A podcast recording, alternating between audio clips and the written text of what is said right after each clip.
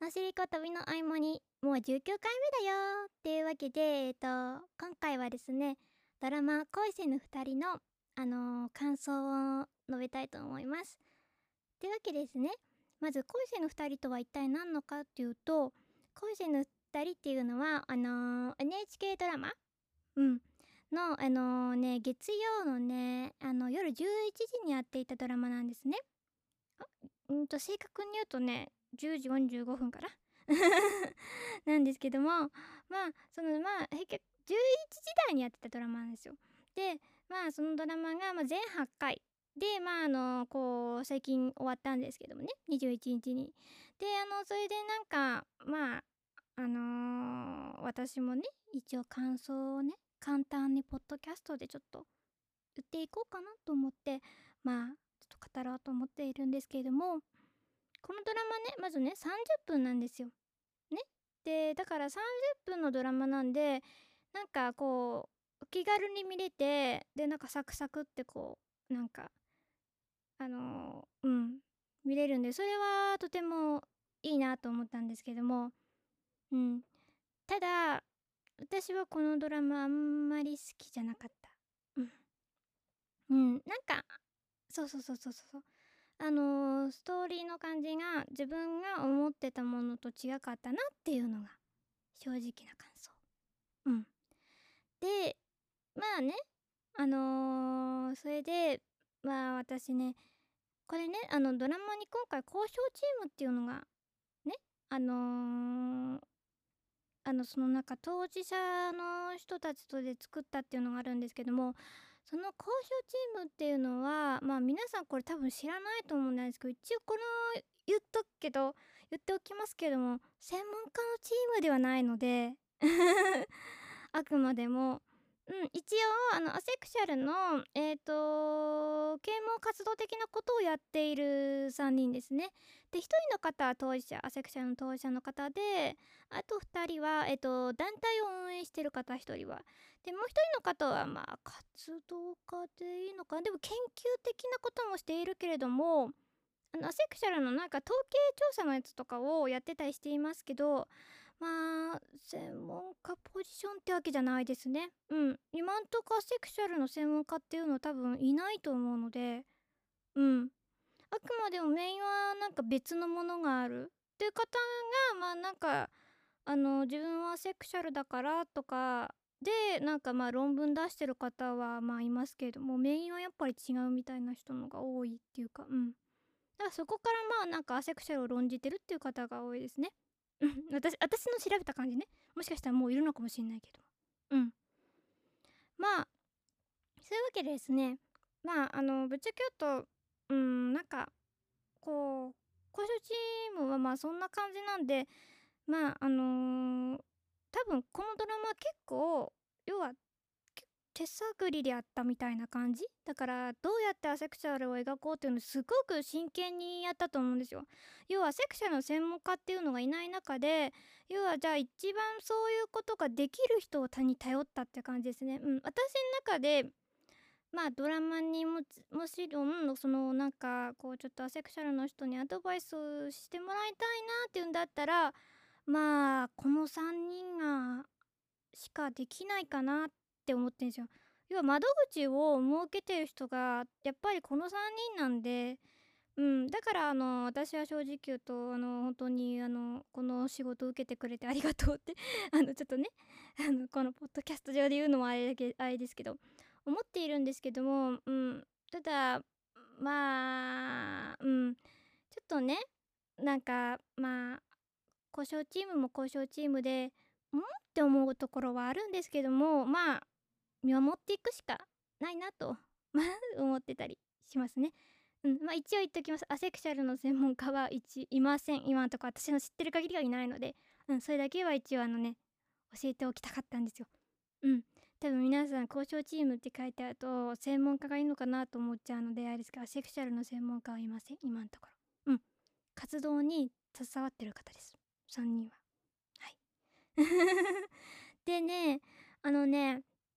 このドラマは本当にアセクシャルに対して本当すごく丁寧に作られているドラマでだからすごくちゃんと取材もされていてなおかつあの描写についてもいろいろ考えてる。うん。ただいろいろは考えてちゃんと作られているのでアセクシャルな描写に対してはすごく誠実に描いているんですけどもそれ以外のストーリー例えばですけど主人公の昨今の家族、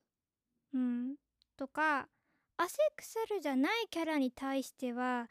なんか設定が微妙なんですよ。なんかうまくこうこうなんか描けてないんですよね。こうなんかなんかねこうだから主人公の母親とか父親とか妹がすっごくなんか変な人？てか攻撃的な人っていう感じになっていて。で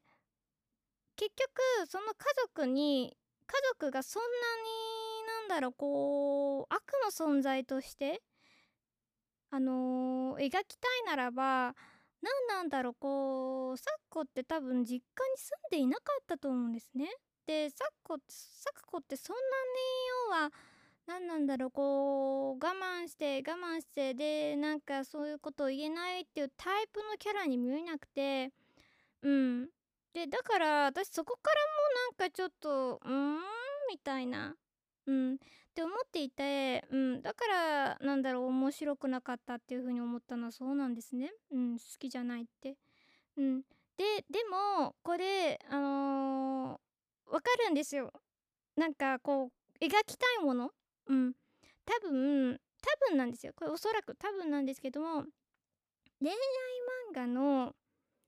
今までにいたね主人公がおそらく咲子でね咲子の性格っていうのはまああの恋愛漫画の主人公？うん。のまあその女の子みたいなを咲子に入れてなおかつあのそういう家族的なうん。のをだから恋愛漫画でよくいる家族。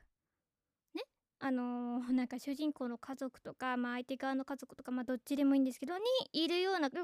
かれてる家族っていうのにその昨今の家族を入れたんじゃないかって思ったんですけどもなんかそのせいで変なズレが起きちゃってるっていうかうーんなんかうんなんかあんまりその例えばだけど昨今の妹とかねあれねあんな風によく聞いてるけれども多分あんに妹が言うっていうことはあんまりその姉妹の仲良くないよねみたいな。うん。でなんか母親も結構こうなんかねあのー、なんかね恋愛とか結婚とかね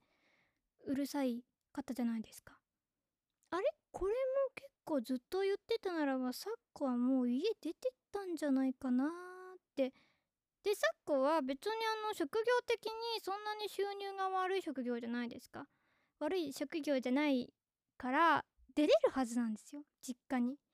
うん。だからなんかこううまくせなんか使えてないというかうん。何を昨今の家族にこう描きたかったんだろうって。だから主人公に対してなんだろうこう恋愛のことに対してだからねアセクシャルでひどい家族っていうのを描きたかったんだろうけどもなんかそのひどいをきつく描きすぎちゃっていてうん。でなんかそれだったらもう昨今出てるだろみたいな家。うん。うん。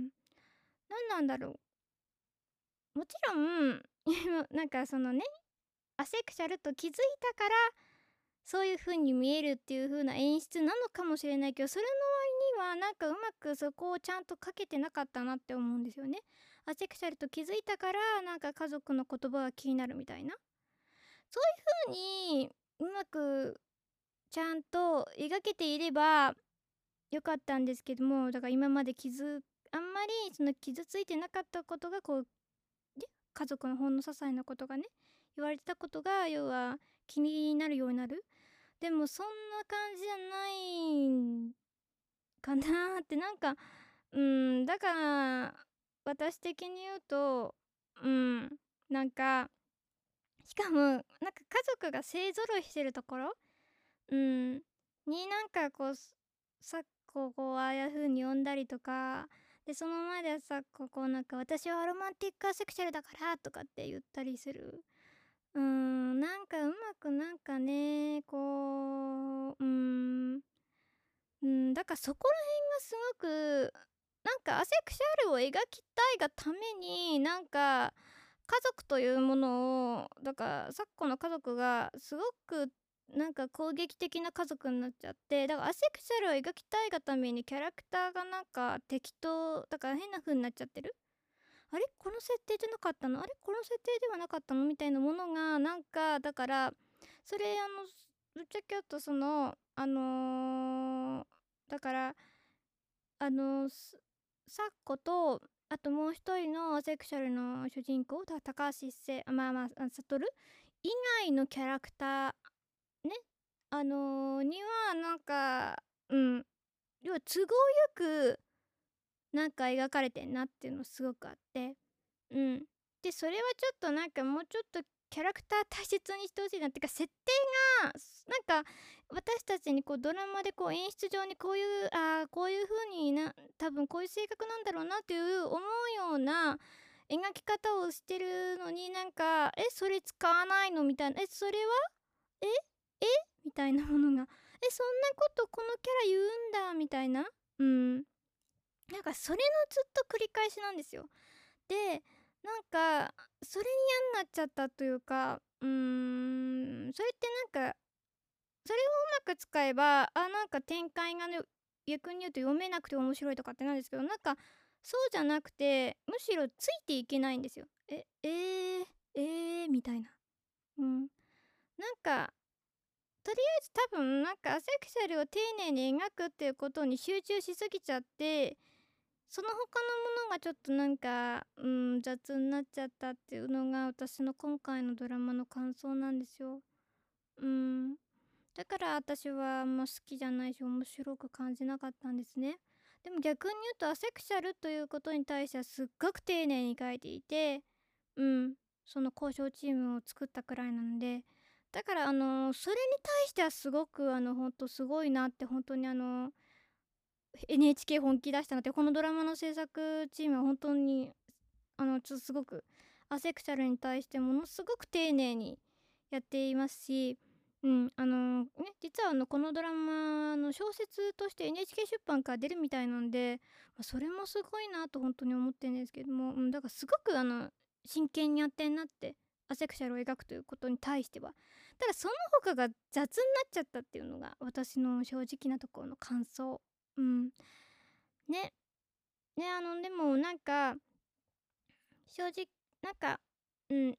あの、ドラマの他の人の見た後の感想を見たくて、なんか、ハッシュタグとか、あのね、で検索して見てたんですけども、うーん、なんか、やっぱり、自分はこのドラマ見ている人とかもそうだけどなんか感想を読んでるとあなんか自分と同じように抱いてる人っていうのはもうあんまりいないなとかって思っててやっぱり自分とそういう風に思った人ってもう多分ドラマ見なくなっちゃったのかなとかあとはもう感想書くとなんか変に悪口に聞こえちゃうから書かないようになっちゃったのかなってうん思ってなんかこういろいろうん 思いましたね。なんかうーんでも何なんだろうな。なんかうんとりあえずあのうーん。なんかドラマをうん。このドラマはまあどのみちステレオタイプにはなっちゃうんだろうなっていうのは私思ってんですけども。うん。ただなんか結構インタビューでうんなんかステレオタイプに気をつけてるうんぬんとかって言っててうーんみたいな。だから私多分ドラマの制作陣の人となんか合わないみたいなうんうんみたいなことが多かったんでだからアセクシャルを描くってことに対してはとても素晴らしいドラマだったけれどもそれ以外に対してはもももっていう感じでした あ長くなっちゃった。というわけでねあのドラマ NHK の恋しの2人のね私のシリコンの感想でした。これは文章にするのかないつか。ではそれではまたね。バイバーイ。